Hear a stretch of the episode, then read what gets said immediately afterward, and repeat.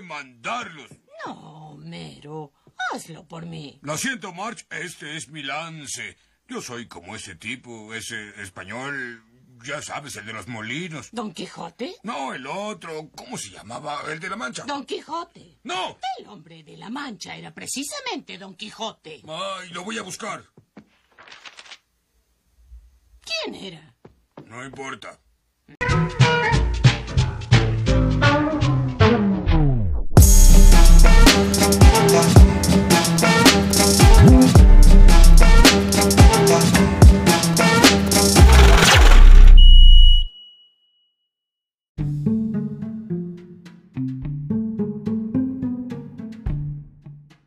Welcome to the podcast entre clase y clase, nuevamente en la semana del libro, el día del libro, 23 de abril, con eh, los invitados de siempre.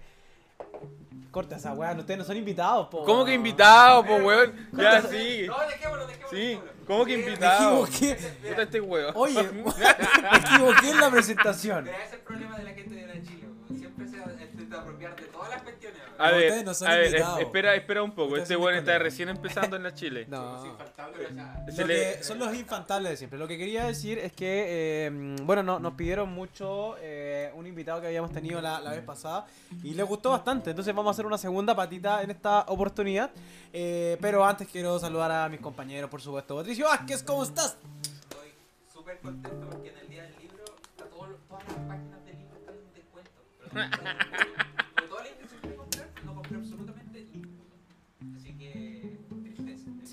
Busca Libre, Linio, Mercado Libre. Yo compraba el libro en el Fondo de Cultura Económica y, Ya. y sacaban buenos packs libros. Usted es especialista en pack. ¿A usted le gustan los pack? ¿A cuánto tenía el ¿A pack? cuánto tiene el pack?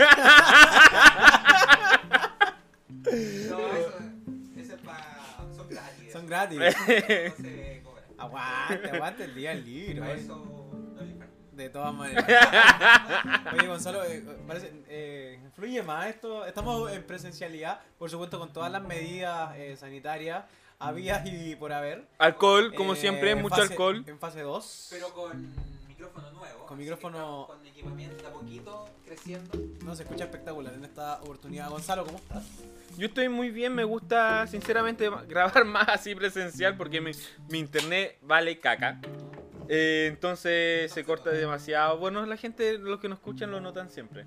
Pero estoy bastante bien respecto a la semana del libro, aunque no lo crean, en matemática también leemos, hay varios libros muy interesantes en, la, en lo que es la ciencia lo que es el área de matemática. Sin embargo, no me quise, cuando Patito me dijo en la mañana que había libros en descuento, no me quise meter porque no, estoy en un proceso de no gastar dinero.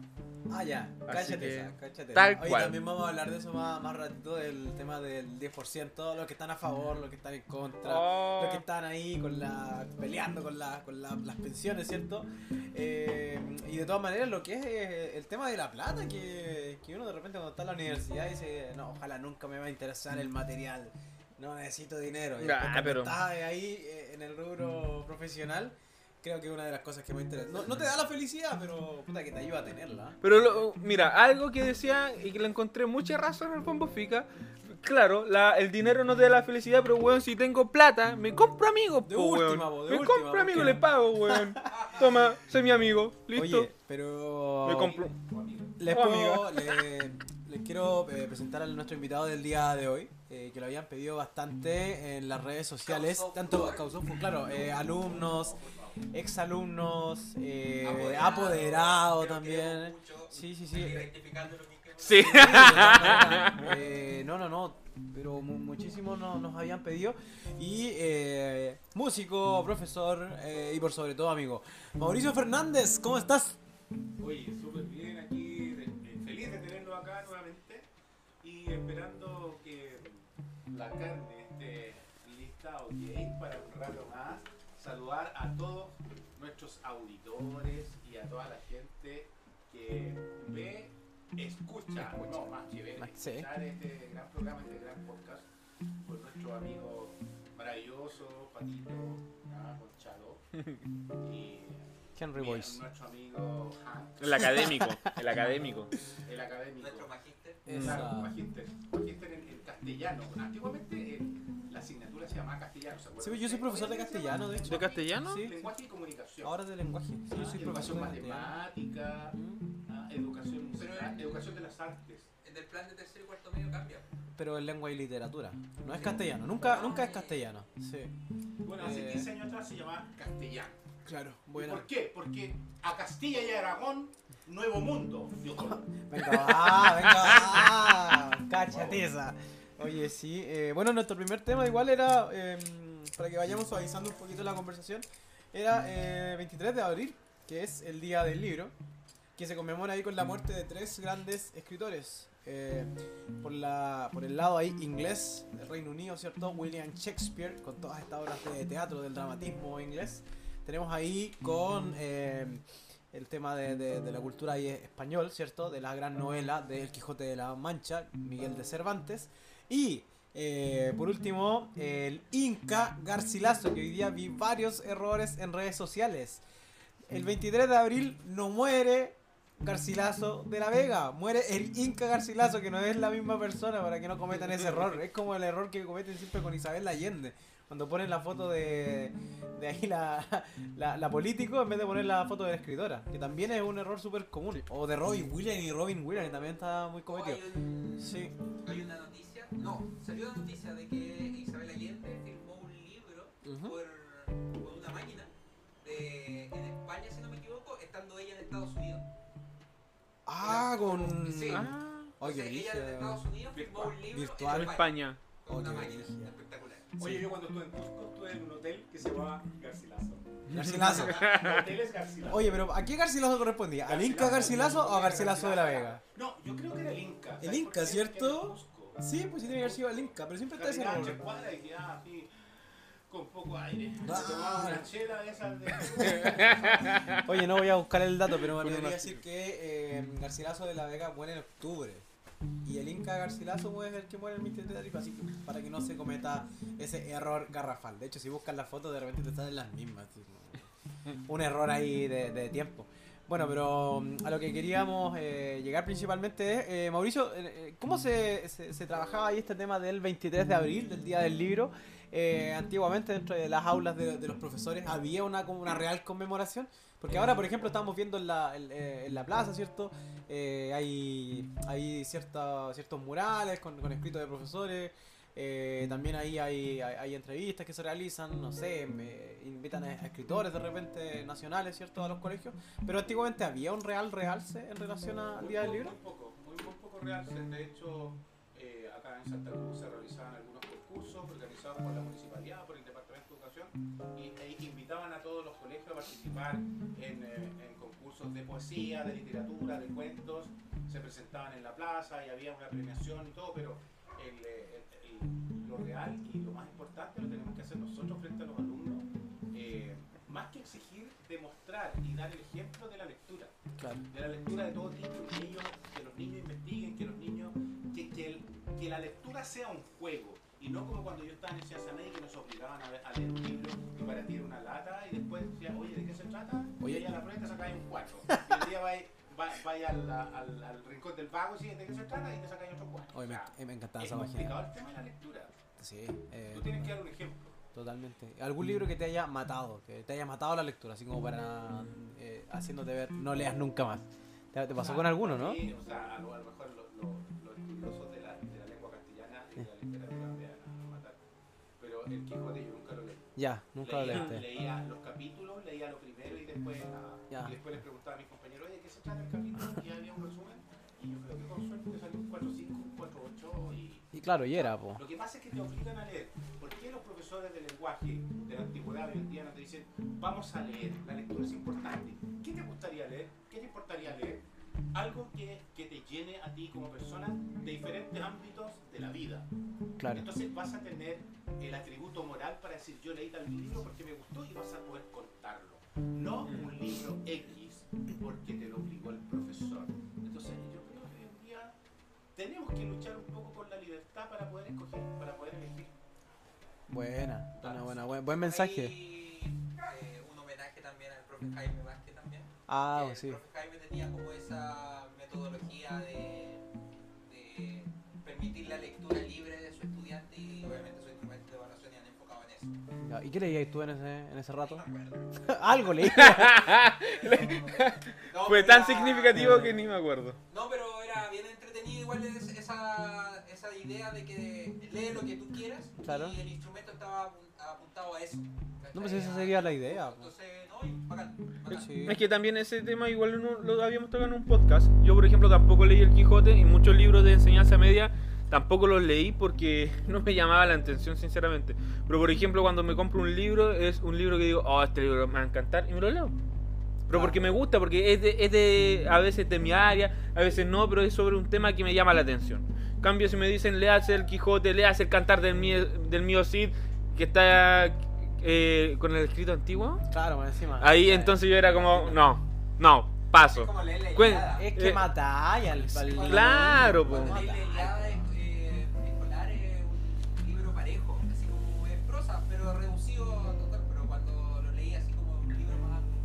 Claro. te das cuenta, por ejemplo, el, el hincapié, por ejemplo, a la poesía que hace Homero en ese libro. Claro, con la Iliada.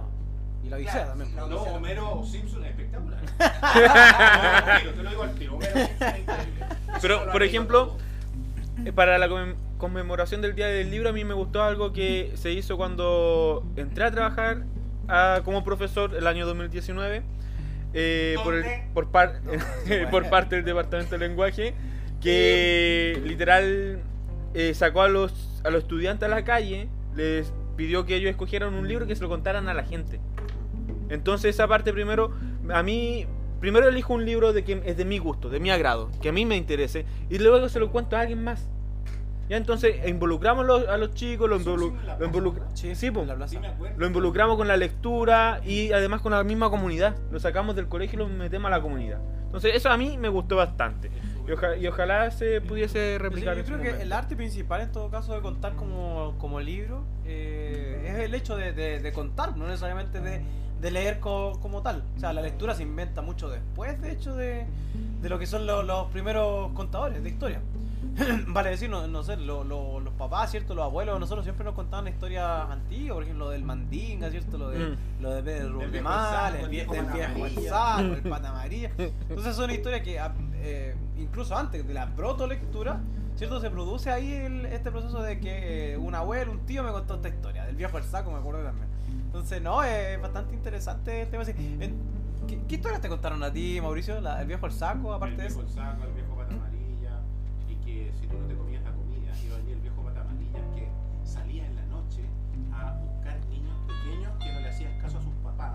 que eran desobedientes y se los llevaba.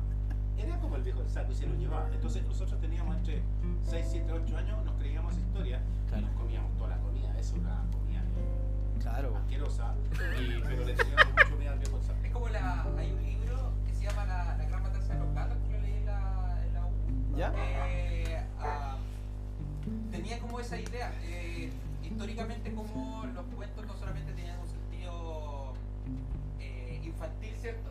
De contarte cosas como, no sé, por la Cenicienta, ¿cachai? Sino que tenían un sentido, obviamente, de, de explicar el contexto histórico en lo que se está situado. Por ejemplo, Hansel y Gretel eh, es una historia infantil hoy en día, pero antes se ocupaba, igual que la- el tema del viejo del saco, Claro. eh, de abundar. Fantasía y- versus valores. Claro, pero de profundizar, por ejemplo, en los temas de la hambruna que se vivía durante la Edad Media. Ah, claro, totalmente de Entonces, acuerdo. sí, también sí. te permite como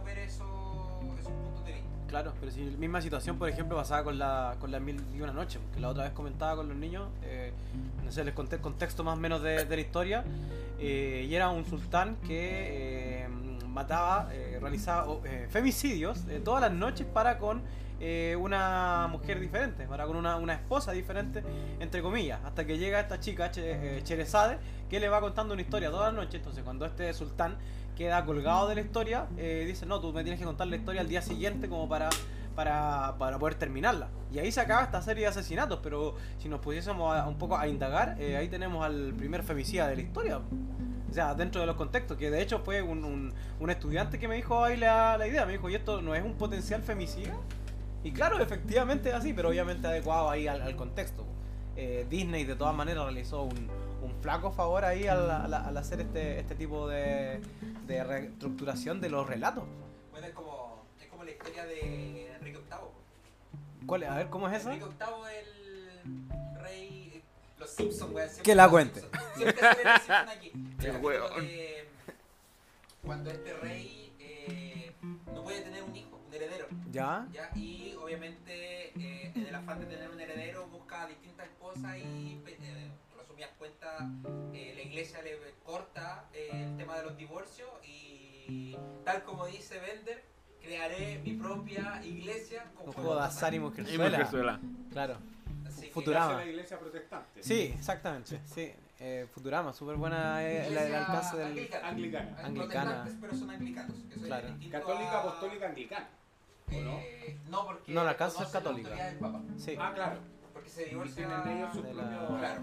Claro. propios líderes. No, totalmente. Claro, y ahí también eh, lo que te decía, porque Disney igual hace una, una, una reestructuración bastante buena de, los de, de los textos. De todas maneras, como con Cenicienta, por ejemplo, que no necesariamente ahí era que se comía una manzana, sino que la, eh, la, la- la apuñalaban, porque también es, es interesante ahí. O el mismo tema de los zapatitos de cristal, que cuando se los van probando la- las hermanas, eh, no, no es que se lo prueben así delicadamente, que no les quepan, sino que se ponen ahí los zapatos. Eso se llama fetichismo del pie. Totalmente de acuerdo, Mauricio, eso, ahí me ¿Qué respeto. me dices otra cosa? No estemos disfrazando la verdad. No, digamos la Eufemismo. No Claro, la otra vez se preguntaba, por ejemplo, el, con Caperucita Roja, ¿por qué hacía una niña vestida de rojo en medio del bosque eh, con lleno de, de, de- de Esta es tipos una- una que potencialmente... tuvimos en la sala de profesores hace un- el, a principios de año, ¿Sí? o el año pasado. Año Ah, pasado. claro, Sí, lo conversamos. claro. No, y hay un análisis totalmente eh, entretenido de Oscuro. ese tipo. Oscuro, oscuro, Oscuro, sí, es oscuro, es macabro en realidad. sí. ¿Oscuro o burdo? No, oscuro, oscuro, oscuro, yo oscuro. creo que sí, Oscuro. sí, tiene que... Super dark. Mm. Tiene ahí una significación bastante mm, entretenida. Y también con el tema de las canciones, por ejemplo, la de. eh, no sé si trabajaron con Alicia va en el coche. Alicia va en el coche. Por ejemplo, Alicia va en el coche, Carolyn, claro. Y uno dice, claro, para un coche, ¿cierto? La llevan en el coche porque uno no entiende que el coche. Eh, si es que aplicamos ahí la, la metonimia en parte como figura retórica, ¿cierto? Me- El coche me lleva a un auto, pero el auto me lleva al auto fúnebre. Entonces, Alicia, efectivamente, después si seguimos los versos, Alicia está muerta. ¿Cachai? Es una canción No, que eh. el funeral de Alicia. O no sé si el, eh, Mauricio, cuando tú, cuando tú estabas más chico, la del perro judío, ¿escucharon eso? ¿Cuál es el perro judío? Pero, no cuando Yo pensaba que era perro. Yo era profe hace 20 Ya, años. yo atrás. no me la sé. En, No me la en sé, los patios, en los patios los niños ¿Sí? chicos cantaban esa. Y que eso te pasa ¿Pero por es aturdido, perro judío, perro judío. Era porque le estaban atacando a un niño o a un personaje que no obedecía a lo que correspondía. Después se prohibió esa canción. Mm. Y a lo que iba con el Alicia va en el coche, Alicia va en el coche, Carolyn, años 80, Alicia va en el coche, Carolyn, a ver a su papá que está relegado, Leo Lao. Oh, ¿Cómo te quedó? cáchate, no, esa no me la sabía. Ya, pues. Esa no años me- 80, Santiago, Underground. Ya, hoy Yo no. Santiago casi 10 años. Sí, no la Y de. en los 80. En los 80. Ya, pero ¿cuál es- Terribles. pero ¿cuál es la canción del perro judío? No, que, que había un- una estrofa de. Cántela. Eh, no, Eso no, no, lo que ¿Cómo? ¿La- recuerdo ¿Te, te la sabes la canción? Tú sos músico. Sí. eh, hacían una ronda. Sí, de eso y me acuerdo. Había alguien que no obedecía y, eso, y le decían, eso Eso te te pasa pasa por aturdido, Perro perro judío, perro judío. Entonces, Oh. Sí. 15 años atrás Claro. se. Yo pensaba, yo pensaba que era un. Claro que Yo eso se siempre pensé que era un perro, po, weón. marcada en Yo pensé que era un perro ese, no era un perro, era, era un judío. Era una persona. Sí, po. Sí. Pero es que también se le enseñáis esas cosas, o sea, se le enseñaba esas cosas a los cabros chicos, los cabros chicos no te contextualizan en la historia eso, po. No, para nada. Lo llegáis a Ah, pensarlo no jugaban después, po. jugar. Sí, po. Pero el ser Sí. humano el, el es el que le da el contexto. El que le da el Que contexto. corresponde o no corresponde. Racismo, ¿cachai? Atacar a los, a los más débiles sido atacados toda la vida. Mm. Eh, pero no sé, también si nos vamos un poquito más atrás, la, no, no es por funar, pero por ejemplo las canciones de, de El casamiento de negro, que es un casamiento negro, totalmente también es una historia como, si queremos, también habla de una cuestión racial, ¿no? Eh, pero obviamente Cada, no- cada canción, no, obviamente, dentro de su contexto. Claro. Así que, no, es buen, es buen tema como para que lo, lo sigamos indagando en algún momento. Nos, nos Bueno, y fuimos como, de la literatura a, como, a las canciones. como experiencia pedagógica, el año pasado eh, estuvimos trabajando con séptimo básico, eh, cuentos para explicar la Edad Media, para explicar el contexto de la Edad Media. Eh, ocupé lo- el podcast del pececillo de Felipe Abello. ¿Ya? Eh, no, pero te reí porque pensé que hice una estupidez, pero Sí. no, no, fíjate que no. Eh, Felipe Abello hizo un muy bonito trabajo en eso de eh, relatar los cuentos, en su- obviamente dentro de su forma de humor, obviamente. Pero no, interesante y lo ocupé con ellos para mostrarle el contexto, obviamente, de estos cuentos infantiles y íbamos analizando, obviamente, el contexto de la Edad Media a través de dichos cuentos. Ya, mira, acá las tengo. Por ejemplo, aquí hay varias, varias canciones que hablan de, de esto mismo, o sea, de- dentro de los mismos versos. Por ejemplo, la del caballito blanco. eh, dice, hay, un, hay un verso, perdón. Que llueva, que llueva, la vieja está en la cueva. Eh, ese otro. Pajarito canta. Que llueva, Que llueva, la vieja. La vieja está en la cueva, ella no tiene casa, la fónola se pasa, su suelo es un barrial. La vieja vive en cueva, para ella casa no hay. O sea, el clasismo. Clasismo, ¿no? Claro, po. Pero Eh, es una realidad. po. Totalmente. Y que se vivió en los años 80 y que hoy en día, con la pandemia, está Más casi que- de moda porque vemos en Santiago Claro. a sectores en las plazas donde está, hay pastitos, eh, carpas, por viejo, con No, gente que está viviendo sí. ahí porque no puede pagar el arriendo, porque no puede pagar eh, las lucas mensuales para pagar Y porque las casas están ¿Sabes muy qué? caras. Ahí, no, ahí nos da el, el pase Están para el siguiente tema. viejo. Para el siguiente tema que, que tenemos, que creo que, claro, podríamos alargar un poquito más, pero démosle con el, con el tema. Eh, Pero no dijiste pendiente el caballito blanco. Caballito me blanco. gusta dorado. Solamente voy a decir, tengo, tengo, tengo, tú no tienes nada. Caballito blanco. Cacha. Tengo tres ovejas en una cabaña. Sí, no, no, no. eh, eh, ¿Cuántos panes hay en el horno? 25. Y un quemado. ¿Quién los quemó? El perro judío. Oh. Claro, sí, eso era. Claro. No me acordaba del Con- La, la ronda, la ronda de San Miguel. El que se ríe se va al cuartel. Al cuartel. Pues ya estamos, ¿sabes de qué, Ya, ya tú sabes, ya tú de qué sabes estamos, estamos hablando? No, la de ping-pong no es tan... eh, ya, el que mira para atrás se le pega a la pelada. Estamos hablando de eh, la muerte. O sea, no puedes mirar para atrás porque si no te matan. Sí. Del corre la, la guaracha, ¿cierto?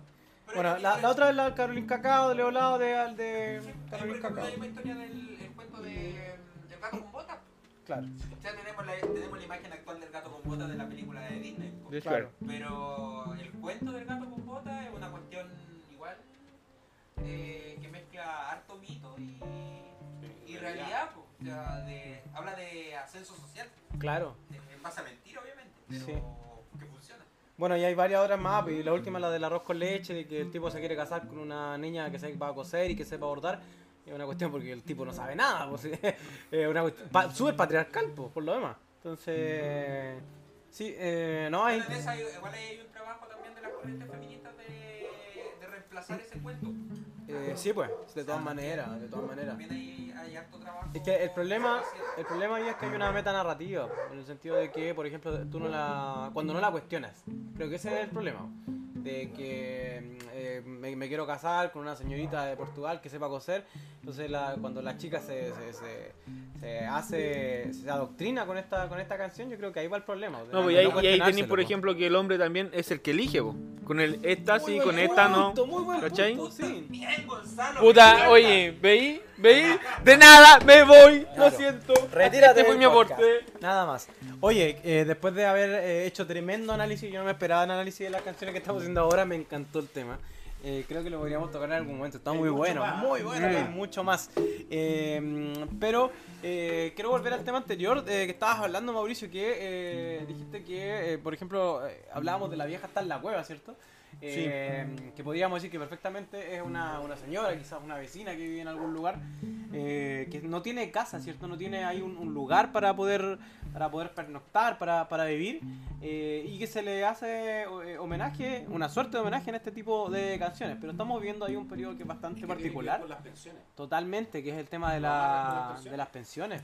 Entonces, eh, bueno, mi, mi pregunta es eh, que un poco para la- contextualicemos. Estamos, bueno, en el, en el, ya en el tercer eh, retiro del eh, 10%, eh, tomando en consideración que las ayudas del gobierno no han sabido satisfacer a gran, a gran porcentaje de la población.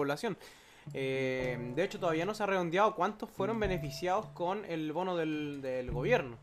Eh, y la, la mayor parte de, de los chilenos eh, comenzó a adoptar el, este símbolo X ya para aquellos que eh, no les llegaron Mm. una ayuda necesaria porque tenía que y reunía en realidad una serie de condiciones eh, en relación a cómo se hace el, el proceso de, de postulación. Entonces, eh, esa es mi, mi- mi consulta. Igual, Mauricio, ¿cómo, cómo te has visto con el tema de- del tercer retiro? Eh, ¿Qué es lo que opinas de que el gobierno eh, vaya al tri- Tribunal Constitucional? eh, es un hecho histórico. ¿Has visto gente que no se ha beneficiado? ¿Te tocó algún bono para que vamos a ir redondeando el, el O sea, tema? bueno, no me tocó ninguno, pero puedo hacer mi primer retiro y mi segundo tercero, mi segundo retiro y ahora quiero hacer el tercer retiro. Y no es para ir a comprar un televisor, no es para comprarme ropa, es, es para, es para pagar deuda en realidad. Eh, yo tengo deudas de, de- de la casa con las contribuciones que son bastante altas. De hecho, estoy pensando en postular eh, como, como persona adulto mayor, 60 años, a que haya una rebaja, a que haya una rebaja en las contribuciones. Entonces, eh, a mí me preocupa eso que yo a lo mejor hoy en día tengo a- a- algunos millones en, en la FP, pero hay gente que no tiene, que no tiene nada. Pero generalmente esa gente que ya le queda poco dinero son los jóvenes y tienen toda una vida por delante para seguir trabajando y para seguir imponiendo. Claro. Pero si es nuestro dinero, ¿por qué tenemos que aceptar que el gobierno o que los empresarios nos digan usted no puede sacar su dinero aunque sea suyo? O sea, ¿de qué estamos hablando en el fondo? ¿Estamos beneficiando a quién? ¿A nosotros si el dinero es mío?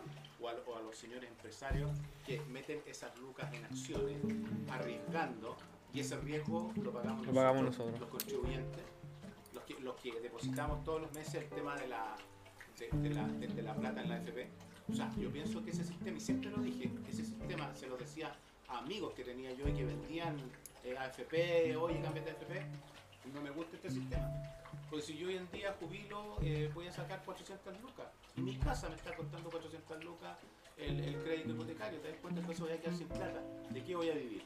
Claro. He visto muchos profesores en, en las redes sociales sacan fotos, exalumnos de esos profesores que están en la calle pidiendo plata, cantando, están haciendo ollas comunes y que no puede. Entonces el gobierno en este sentido, o el Estado, no ha cumplido la función que le corresponde y debiera ser eh, sancionado.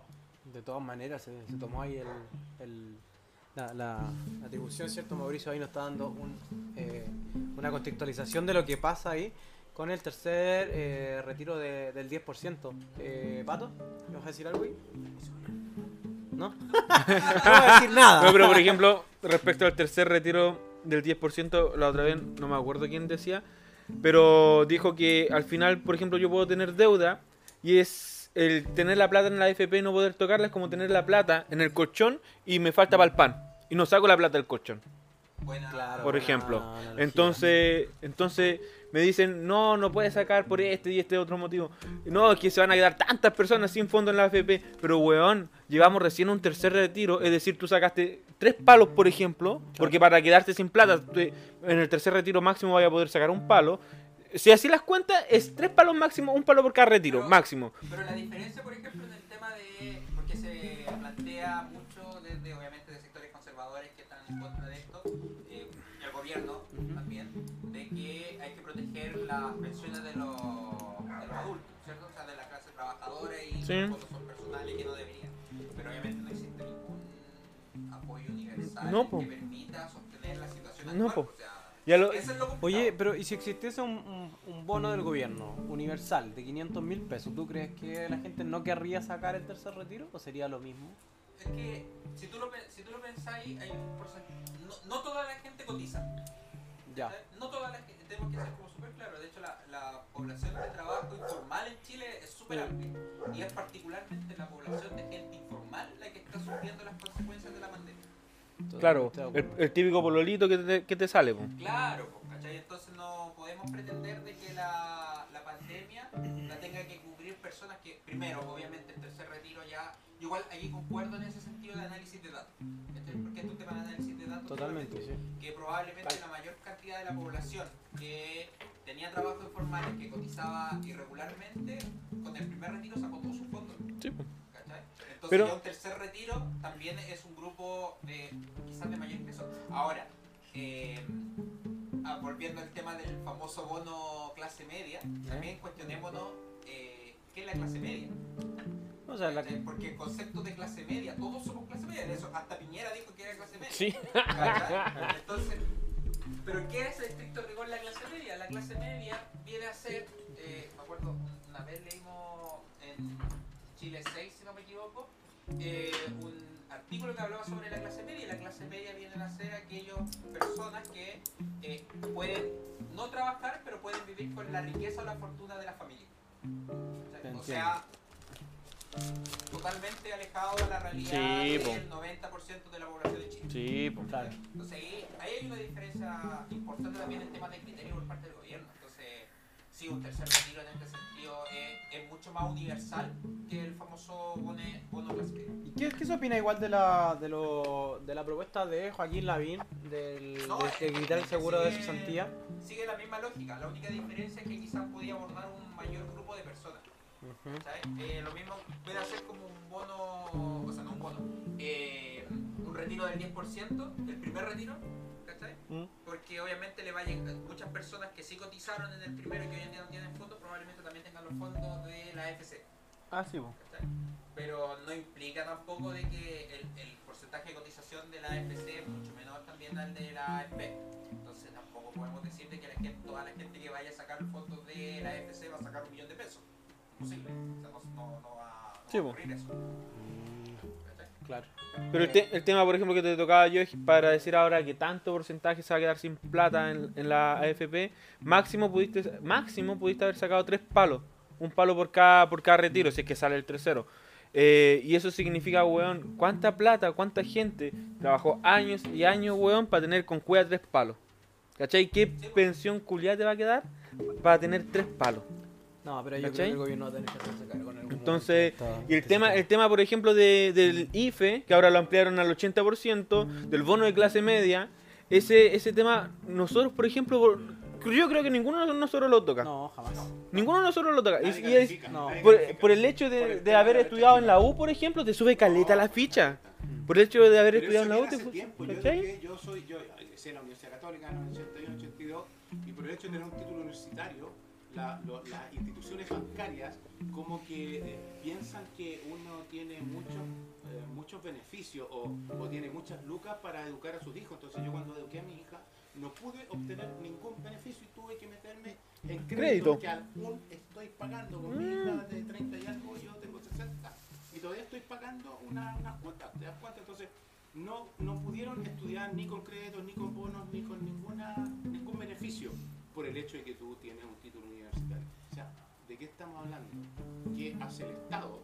Entonces, para apoyar a la gente que está produciendo y que está entregando algo, algún beneficio como un profesor al Estado, a la comunidad, a la sociedad. Ese es mi tema. Sí, totalmente de acuerdo. Claro, y ahí un poco eh, ligándonos con, con el tema de, de los profesores, eh, yo creo que de, de todas maneras, eh, ¿qué, qué, qué validez tiene el tema de recurrir al Tribunal Constitucional? Porque ya está aprobado en todas las instancias esto del tercer retiro.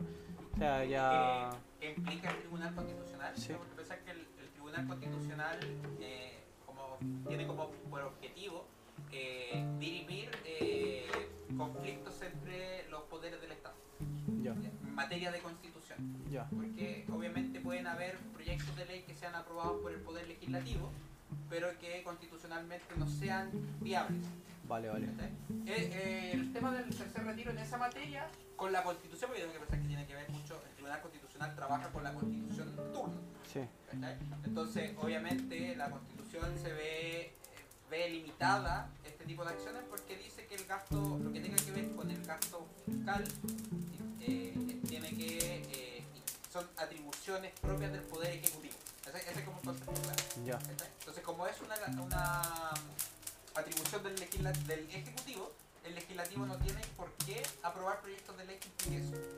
¿Por qué? Porque la, el- probablemente, creo, creo, no, no eh, teniendo como mayor conocimiento respecto a eso, si no me equivoco, igual se considera el tema de, los, de las pensiones en materia de los funcionarios públicos. Mm, Pero en este caso no se debería haber votado entonces. Es que no, pues, es que el, el Y ahí no debiese, no se- haber, haber- debiese existir una, eso- una acusación constitucional No, contra... no, no, no, no, no, no, tiene que ver con eso, tiene que ver con que el Tribunal Constitucional va a declarar si es que el proyecto de ley como se aprobó eh, puede o no convertirse en ley de la República, porque si es ley de la República eh, implica que tenga que estar al alero y en concordancia con la Constitución del uno. Mm. Eso es lo que deriva el Tribunal. Ahora, ¿Y por qué no pasó eso en el primer retiro entonces? ¿Ah? ¿Por qué no pasa eso en el primer retiro? Porque el- fue el ejecutivo el que no lo envió a tribunal Y ahí el segundo que enviaron a arti- El segundo fue Habían del dos gobierno. proyectos. El segundo fue un proyecto del. No, De que fue un proyecto Es del que gobierno. habían dos proyectos y, y uno lo Bajaron, bajaron el uno. del- el del Poder Legislativo. Bajaron y- uno. Y tomó urgencia el del Del gobierno, del- gobierno que en el fondo fue una copia del otro. Eh, Fue, fue igual. fue- Es que al final el- o de- sea, pero fue- no, en estricto rigor no es el mismo, El segundo igual Ah. implicaba un cierto ingreso. Ah, sí, Ah, ya, pero lo dejaron similar. Claro, Claro. Claro, y ahí no fue inco- inconstitucional porque lo proponía el Ejecutivo. lo proponía el Ejecutivo. Ah, interesante el, el tema. Y ahora, y ahora, por ejemplo, lo que leí ayer, el tema de que salieron en el Tribunal Constitucional cinco votos a favor, cinco votos en contra. Pero querían bajar, dar de baja a una, a una de, las, de las tipas que estaba trabajando ahí como por conflicto de interés. No sé si... A la presidenta. Claro, eh, tiene que ver, eh, o sea, se da mucho en las situaciones también dentro del Poder Legislativo eso de los temas de interés. Cuando un diputado o un senador tiene conflictos de interés porque el proyecto de ley afecta su patrimonio que es declarado, porque Mm, las autoridades de gobierno tienen que declarar su patrimonio y sus intereses de inversiones, eh, claramente se pueden inhabilitar. Entonces lo que están buscando ahora es inhabilitar a esta miembro del Tribunal Constitucional para eh, desequilibrar la balanza. Claro, te quedarían nueve. De los diez te quedarían nueve. Ya, buena. Lo que ese, pasa- ese es un problema igual del Tribunal Constitucional si tú lo miras, porque al final, si no hay acuerdo en el Tribunal Constitucional, ¿cómo procede? Es que eso, ¿qué pasa? Ya, ¿qué pasa si quedas 5 contra No 5? tengo idea. Ah, uy, uy. Cachipún. ¿cachai? Pero, A cargar la mata. pero probablemente si quieran inhabilitar a un,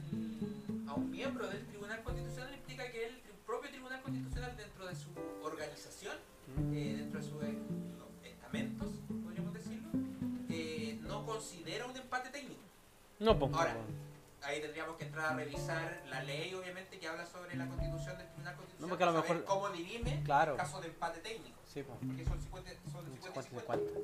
Oye, muy buena Bueno, esta pregunta. señora que está ahí a cargo de, de- de eso es una señora que tiene una pésima imagen debido a que hace unos 20, 25 años atrás estuvo involucrada en la, en la aceptación o rechazo de unos tipos que cometieron algunos delitos y ocultó evidencias que después se dieron a conocer con carabineros y con PDI, qué sé yo, y ella había sido la que había, la que había escondido esas evidencias.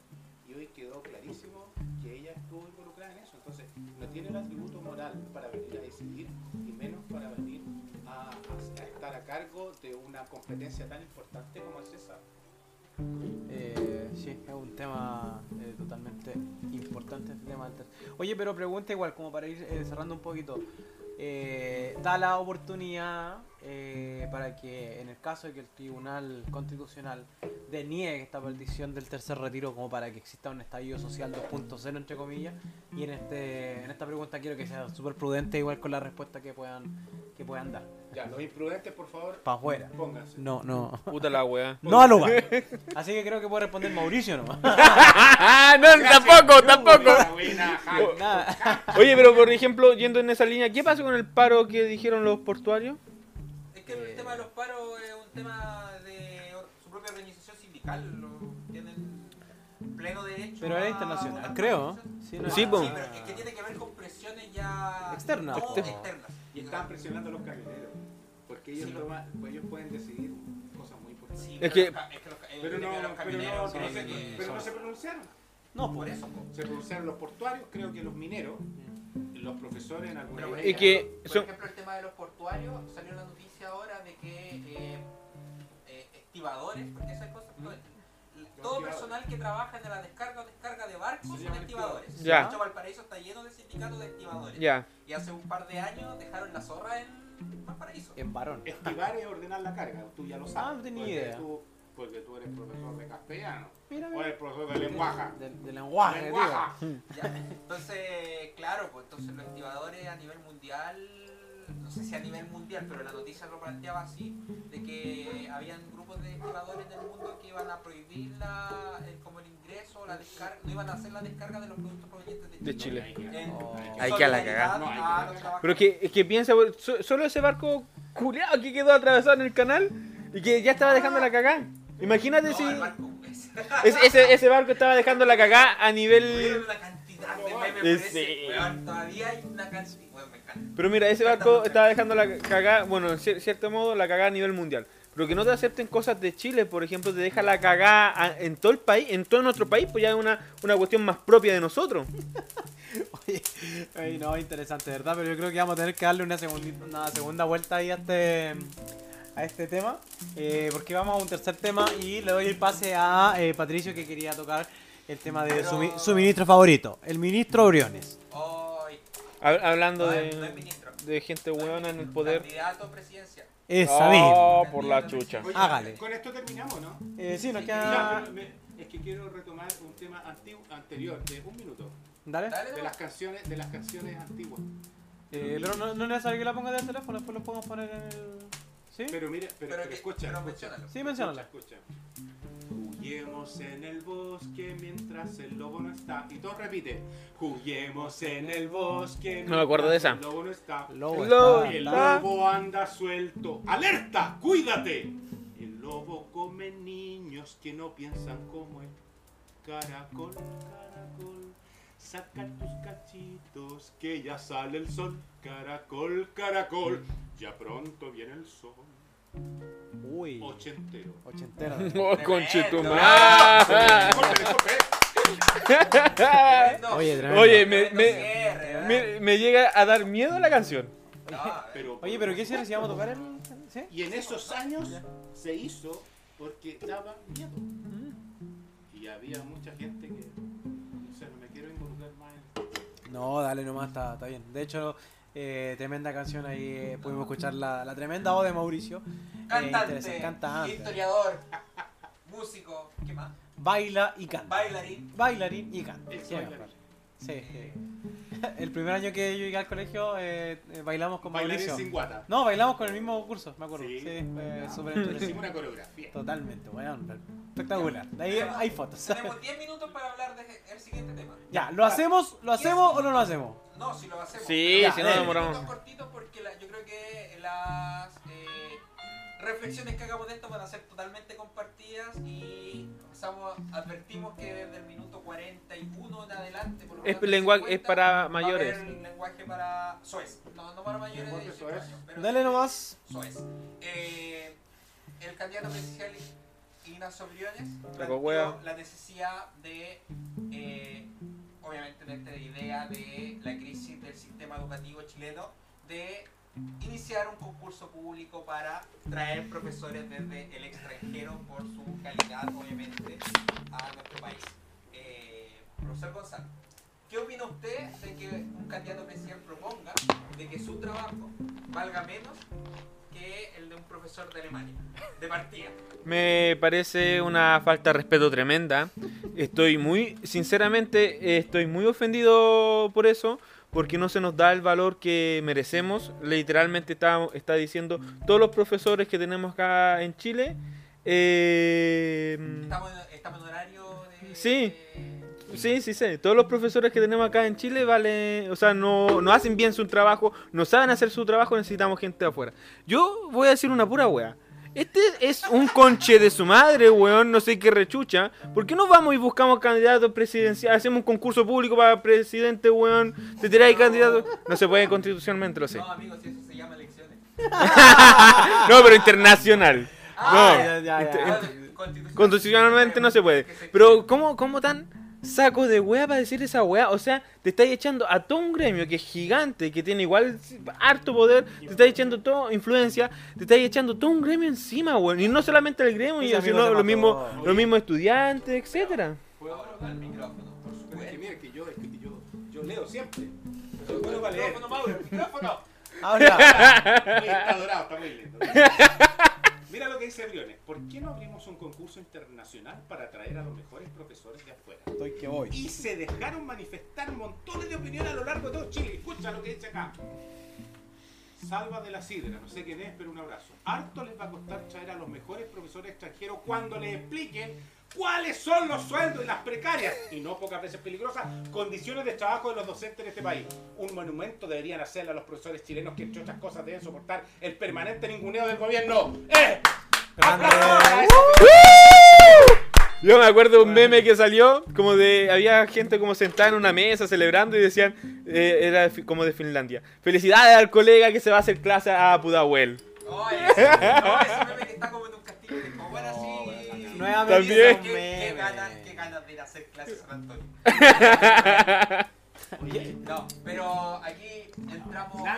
Vamos a dejar eh, entonces pendiente Es el una tema mierda. del déficit de profesores que Sí, el Sí. gobierno. Vamos a dejarlo sí, sí, pendiente sí, para el vamos otro a- para el otro capítulo. Vamos a cerrar con eh, este tema, pero claro, aquí el hay un tema de visión eh, totalmente desfasado y descontextualizado de lo que es el sistema educativo por parte de una clase política que ya Es- está altamente cuestionado por su desconexión Es, social. es que es el punto, en- qué burbuja viví, weón? Oye, ¿En pero qué burbuja viví? Pero mira, mira, que es súper importante ah, Aquí yo lo estoy leyendo, copiado de otro, pero interpreta lo que, lo, que- lo que los cuatro que estamos acá y miles de profesores a lo largo de Chile. Dice Juan Carlos García.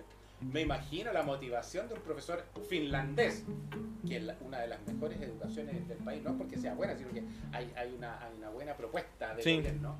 Me imagino la motivación de un profesor finlandés para organizar bingos para tapar la gotera de la sala de clase. No, ¡Eh! Totalmente, Por totalmente. favor. No, ¿De eh, qué está hablando el señor Briones? es un chiste, es un chiste. ¿Fue educado en Finlandia no. el señor Briones? No, eh, Eh, una desconexión de- social. Sí, sí. Mira, pero para resumir, es un saco de wea. No, No, le no, pongan hay- pito porque hace tiempo que el Gonzalo está acostumbrando a decir soecidades. No, este- pero es que, es que de verdad.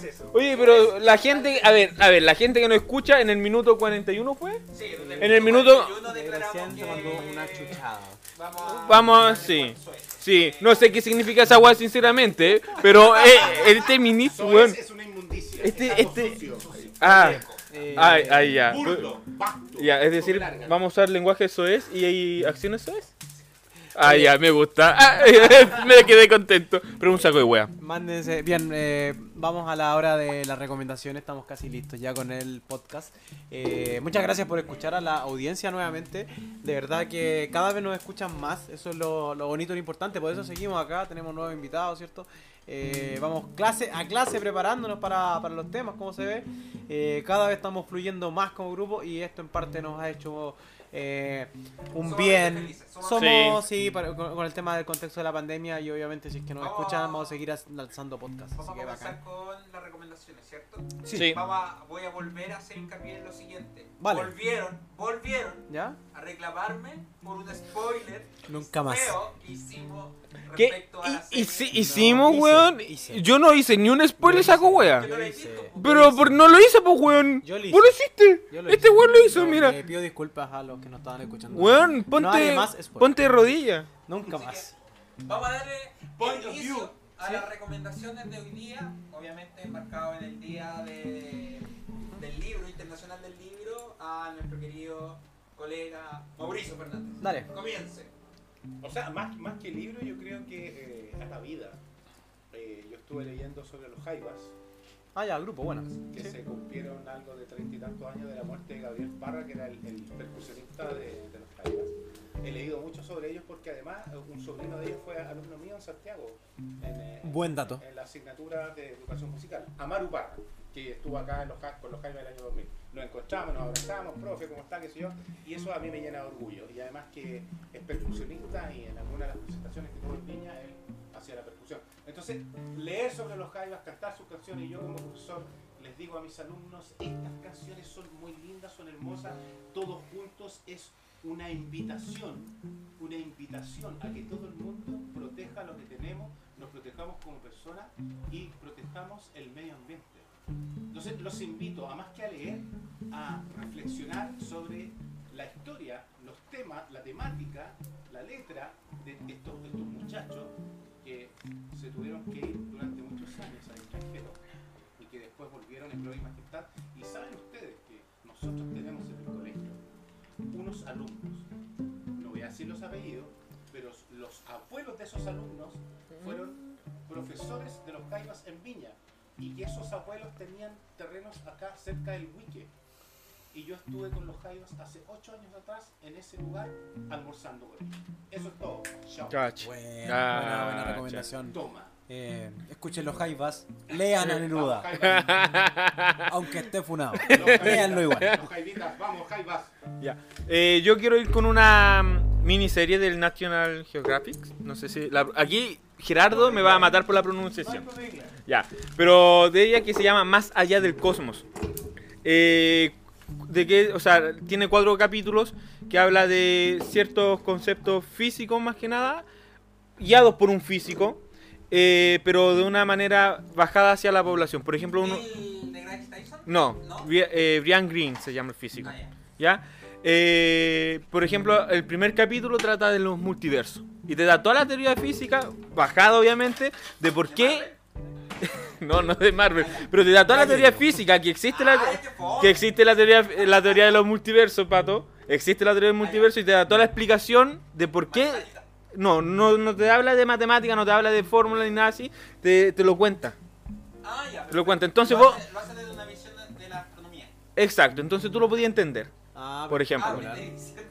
No, pero mira, por ejemplo, una de las cosas, de las cosas que dice muy, fa- muy fácil para entender sin saber nada de física, sin saber matemática, para humanista, es por ejemplo el, el universo cada vez, o sea, nuestro universo cada vez se expande más rápido.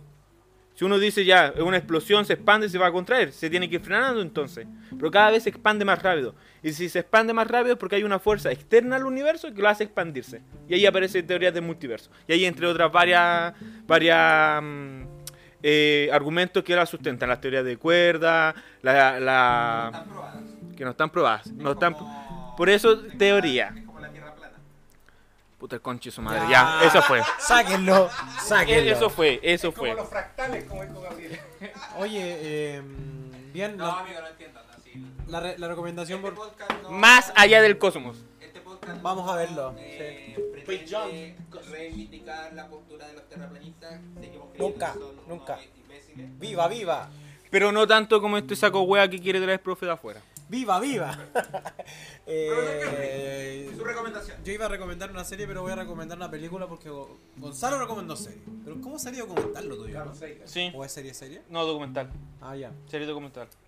Eh, sí, quiero recomendar una película porque estuve investigando un poquito de si habían eh, películas anteriores a WandaVision que tocaran el mismo tema, ya de, este, de esta teoría eh, de que todos eh, somos creaciones de lo, de, lo, de lo que vemos, ¿cierto? Eh, que da un poco ahí eh, la, la- la- la- explicación de, de- de si existimos realmente o no y el cuestionamiento propio del ser humano. Y me topé con la película de Truman Show, que es bastante particular porque narra la historia de eh, un personaje, Truman en este caso, que realiza su vida cotidiana, eh, pero todos a su alrededor son actores. Eh, entonces él se va dando cuenta de esta situación de que no puede ir a ciertos lugares, de que tiene que seguir eternamente en el mismo trabajo, eh, feliz casado con la misma mujer, pero no puede romper las reglas. Entonces la película en sí es eh, un reality show de, de este personaje de, de Truman, pero que no puede salir de ahí. Por lo tanto trata de romper las, reglas- las reglas y eh, no les voy a contar el final porque después me retan. El orden mundial. Eso, show show. Truman Show. Harry Chu. Voy a recomendar reggaetón. No, Dele. no, por favor. Eh, Dele. No hables de reggaetón. Ponle bueno. En- Frente a mí no hables de reggaetón. pero un perro sucio. Un perro sucio. No, voy a- lo peor que hay del reggaetón. Voy a... los. Voy a hacer una recomendación absolutamente distinta. Voy a hacer una recomendación de algo que todavía no hago. Dale. Voy a recomendar que revisen la... no es trilogía, o sea, tiene una trilogía, ahora viene la cuarta entrega de eh, Age of Empires 4. Juego, Tremendo cáchate esa. Juego, tremendo juego, porque yo básicamente eh, me introduje en el mundo por la historia a partir de este juego sobre un contexto medieval, de hecho Empires 2 particularmente, que es un juego de estrategia, RPG, que te permite eh, ir avanzando por edades y principalmente te permite no tan solo el hecho de jugar, sino que también las campañas vienen con una una tremenda asertividad respecto a los contextos históricos. Eh, la campaña de William Wallace, la campaña de El Mío Cid. De hecho, El Mío Cid en el colegio no lo leí. Lo leí, leí el resumen de tres páginas y me fue horrible. Eh, de hecho, me gané una anotación tremenda en el libro. ¿Por porque qué? Usted no lo leyó, le No, puse. que, es que pregunta de. Hizo una prueba, un instrumento de evaluación. Hablemos Un instrumento de evaluación de completa la oración. Yo leí. Déjalo ahí, por favor. Yo lo leí, por tanto, obviamente, cuando dijo cuál es el nombre del, en el perro del mío Cid, escribí una cantidad de estupideces. Milonga. Acaríciame Milonga. Venga, Milonga. Ya, pero, pero las campañas. las Dale un besito a ya, Milonga. amigo. Entonces, por ejemplo, la, la campaña la conozco más por el juego y por el libro. Oye, La pero, historia de Saladino. pero- Y obviamente ahora las campañas nuevas. Pero el hecho Empire 4 que se acaba de salir en eh, la presentación oficial de, de Microsoft antes del estreno del juego eh, muestra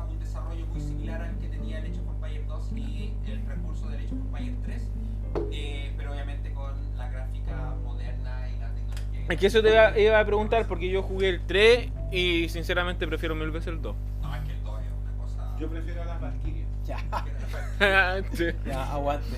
Eh, esa es mi recomendación, principalmente jugarlo. De muchos muchos jóvenes, muchos jóvenes desconoce actualmente ese juego, pero la mayoría, si no, si no me equivoco, casi el 100% de todos los juegos RPG que juegan hoy día los jóvenes, la juventud, los adolescentes, se basan en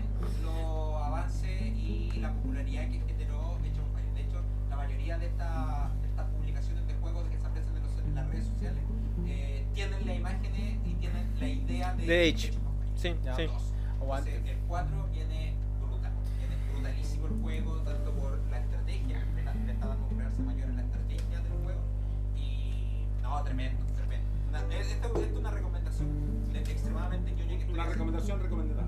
Bueno, Ya. oye, eh, sí, le damos el pase a Mauricio para que las últimas palabras en el Sí. podcast, para que Eh, despidas de la audiencia y El cierre de Y nada, Mauricio agradecer. Es un cierre más emotivo porque obviamente vamos a hacer un pequeño homenaje a tu amigo que Sí. Eh, sin duda, eh, bueno, yo trabajo en un colegio hace muchos años, como ustedes lo saben, y conocí ahí a un apoderado que después se transformó en amigo. Formamos un grupo que se llamaba Efecto Dominó. Javier, Javier Anduesa, que donde esté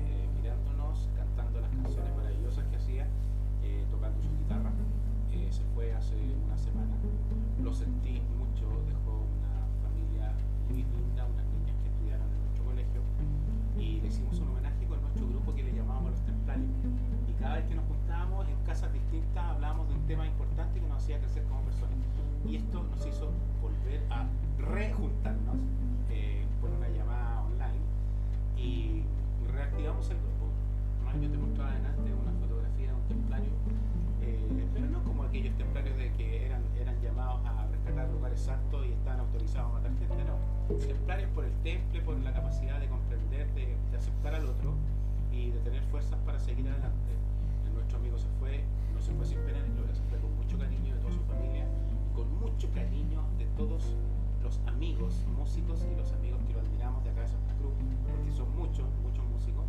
Y yo que lo lamenté bastante, él estuvo hace un año acá en mi casa, acá, porque después de una tocata que hicimos en el Cacho Cabra, que ustedes han estado, estuvieron varias veces ahí. Entonces, eh, un homenaje a, a nuestro gran amigo, un saludo por él, Javier Anduesa, te queremos mucho, te quiero mucho, y desde donde estés, de la dimensión que estés, nos vas a seguir acompañando en la tranquilidad de los templarios, en la música y en la vida.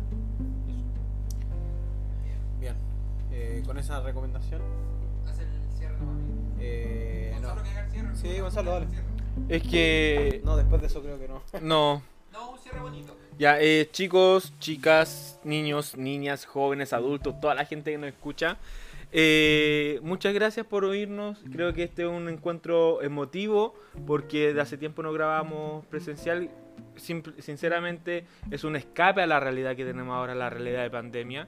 Y también para, o sea, esperamos que nuestro podcast sea un escape para ustedes, para que se puedan relajar, reír, escucharnos. Y obviamente si nos conocen, más, más, más llegada tiene hacia ustedes. Muchas gracias a todos por escucharnos. Muchas gracias, Patito.